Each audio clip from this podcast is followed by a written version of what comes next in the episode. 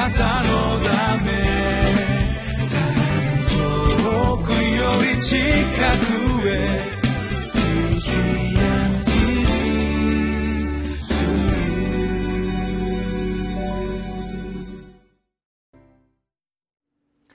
皆さんこんにちは。博多キリスト教会のサムタケシと申します、えー、今日は9月の30日聖書の箇所は歴代史第一の29章の20節から30節の御言葉です。タイトルはダビデ王朝の歴史神の御業です。この歴代史第一の最後の部分からダビデの生涯の秘訣について共に学びたいと思います。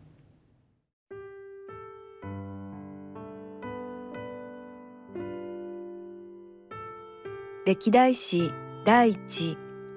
29章20節から30節。そしてダビデは全集団に向かってあなた方の神主を褒めたたえなさいと言った。すると全集団は父祖の神主を褒めたたえひざまずいて主と王とを礼拝した。その日の翌日、彼らは主に生贄を捧げ、全焼の生贄を捧げた。お牛千頭、お羊千頭、子羊千頭、これらに添える注ぎの葡萄酒、それに全イスラエルのためのおびただしい生贄を捧げた。彼らはその日、大いに喜んで主の前に食べたり飲んだりし、改めてダビデの子ソロモンを王とし、油を注いで主のために君主とし、サドクを祭司とした。こうしてソロモンは主の設けられた王座につき、父ダビデに代わり王となって栄えた。全イスラエルは彼に聞き従った。すべての司たち、勇士たち、およびダビデ王のすべての子たちまでもソロモン王に服した。主はソロモンを全イスラエルの目の前に非常に大いなるものとし、彼より先にイスラエルを治めたどの王にも見られなかった王の尊厳を彼に与えられた。このようにしてエッサイの子ダビデは全イスラエルを治めた。彼がイスラエルの王であった期間は40年であった。ヘブロンで7年治め、エルサレムで33年治めた。彼は長寿に恵まれ、弱いも富も誉れも満ち満ちて死んだ。彼の子ソロモンが代わって王となった。ダビデ王の業績は最初から最後まで預言者サムエルの原稿録。預言者ナタンの原稿録。先見者ガドの原稿録にまさしく記されている。それには彼のすべての統治彼の力また彼を呼びイスラエル。それに各地の小王国が過ごした時代について記されている、えー、今日の箇所はダビデのこの最後の業績について書かれています。えー、すなわち、えー、自らの王位を息子ソロモンに移譲するということであります。自らがこの40年間守ってきたこの王位というポジションを人に譲るということは容易なことではなかったと思われますたとえそれが自らの息子であったとしても一旦その王位を譲ってしまえば自分は王ではなくなるわけでその権力や富を渡してしまうことになるからであります。しかしダビデにとってこのことは大きな問題ではなかったように見えます。その理由についてこの今日の本文から少し離れますけれどもまとめとして3つぐらいの点を私なりにこの考えてみました。まず第一番目にこのダビデは神様のこの主権的なその選びそして恵みということを知っていたということであります。ダビデは一回の羊飼いに過ぎませんでした。しかしその神様によって選ばれてサムエルを通して油注がれそして王になりました。彼は選手として多くの業績を上げましたけれども決してえその力によって自らが大いにのし上がったとは考えていませんでした。全ては神様の主権的な選びであり神様の恵みであると考えたわけであります。でこれはパウロもやはり同じような告白をしています。この違法人の人と言われた偉大なこのパウロはこのように言いました。第一コリントの15章の10節でところが神の恵みによって私は今の私になりました。そして私に対するこの神の恵みは無駄にはならず私は他のすべての信徒人たちよりも多く働きました。しかしそれは私ではなく私にある神の恵みですとこのように言ったわけであります。私たち皆今あるのは神の恵みである。そのように告白するものでありたいと願います。二つ目にダビデはあ自らのものは全て、えー、主のものであるということを知っていたということです。これは昨日のところ見た箇所を見れば出てきます。栄光誉れそして尊厳は全て主のものである。また全てのものは主から出ると彼は告白し賛美していました。ダビデは自らに対して非常に所有意識が薄かったというふうに考えられます。それゆえにこの王権をもその御心に従ってこの譲り渡すことができたということですね。このモーセのことを考えてみますとモーセもイスラエルをエジプトから導き出した偉大な指導者でありそしてこの荒野を40年間この導きましたけれどもしかしこのリーダーシップをヨシアにこの引き渡しましたそれは人間的に考えるならば本当に悔しい思いもあったんではないかと想像しますけれどもしかしモーセはそれに対して不平も言わずに主の命令に従っていったわけであります。それは自らがこのようにして指導者になったのはこれは神様によってなされたことでありそして自らの所有は何もないということを彼は知っていたからだとそのように思われるわけであります。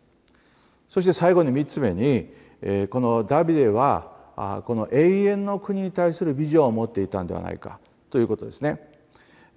このダビデが神様のために神殿を建てようというふうにした時に主ご自身が言われた言葉があります。第2サムエルの7章の12節から16節でありますけれども「あなたの日数が満ちあなたがあなたの先祖たちと共に眠る時私はあなたの身から出る世継ぎの子をあなたの後に起こし彼の王国を確立させる」彼は私の名のために一つの家を建て私はその王国の王座を常しえまでも固く立てる。私は彼にとって父となり彼は私にとって異なる。もし彼が罪を犯す時は私は人の杖人の子の鞭を持って彼を懲らしめる。しかし私はあなたの前からサウルを取り除いて私の恵みをサウルから取り去ったが私の恵みをそのように彼から取り去ることはないあなたの家とあなたの王国とは私の前に常しえまでも続きあなたの王座は常しえまでも固く立つというふうに言われましたすなわちこのイスラエルの王権はこれはダビデで終わるものではないということですね。その子供であるソロモンを通して確立しそしてその王座は常しえまでも永遠に固く立つとこのように言われているわけであります。で多くの人々はあこの成功を求めて生きています。そして自らの王国を築こうと努力しているわけですね。そして、え自ら築いたものがまるで永遠に続くかのようにこのそれにしがみついてそしてそれを人に渡そう渡そうとしないそういう人がいます。しかし神の王国というものはそういうものではないということですね。私たち皆その神の王国にあって神様から何かを委ねられたいわばリリーフピッチャーのようなものではないかと思います。ある部分ある時代を今担っているに過ぎません私たちがその王国を完成させることはできないわけであります。ただ一人永遠の王がおられます。それがイエス・キリストであるということですね。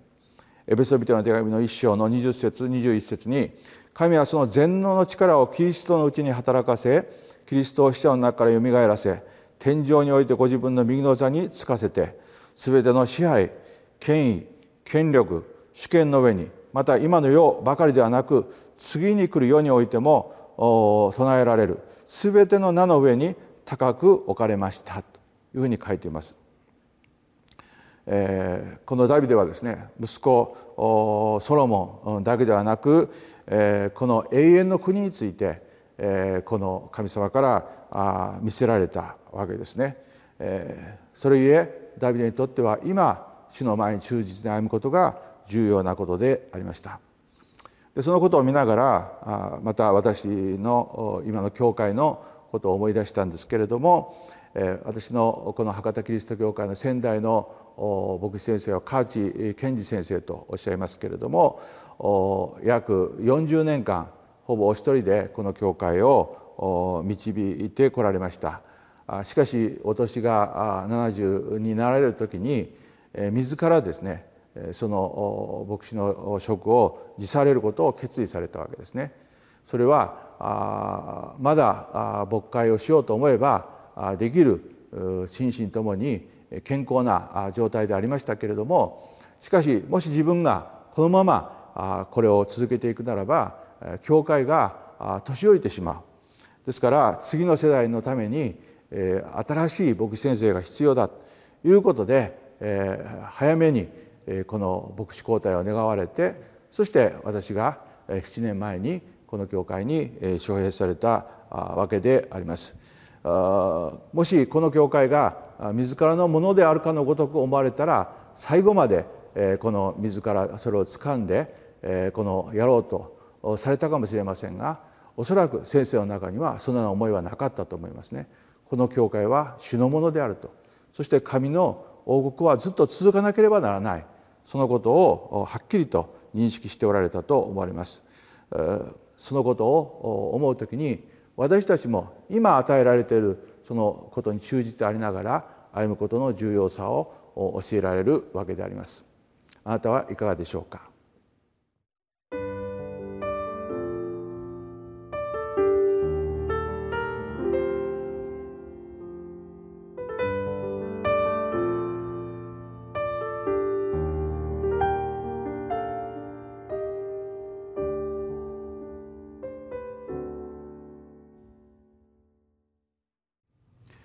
神様は今もご自分の王国を建て続けておられます。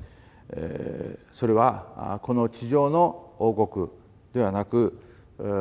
神の国ですね。それは私たちの心にそれを建てようとしておられるわけであります。そのために神様は私たちにその神の子としての特権権威を与えられました。私たちがこの地上でつなぐ時にそれは天でもつながれていると主は言われたわけであります。私たちはこの信仰のバトンを次の世代にしっかりと渡していかなければなりません。そうする時に神の国は永遠につながっていくと信じます。お祈りいたします。愛する天の父様皆をがめて感謝いたします。今日ダビデの生涯の最後を通して私たちがどのようにしてこの生涯を生きるべきかを改めて教えてくださり感謝いたします。主よどうかあなたの主権を認めそして永遠の御国を思いながら一日一日を歩んでいくことができますようにどうぞ助け導いてください。感謝してイエス様皆によってお祈りいたします。アーメン。あなたのため遠くより近くへ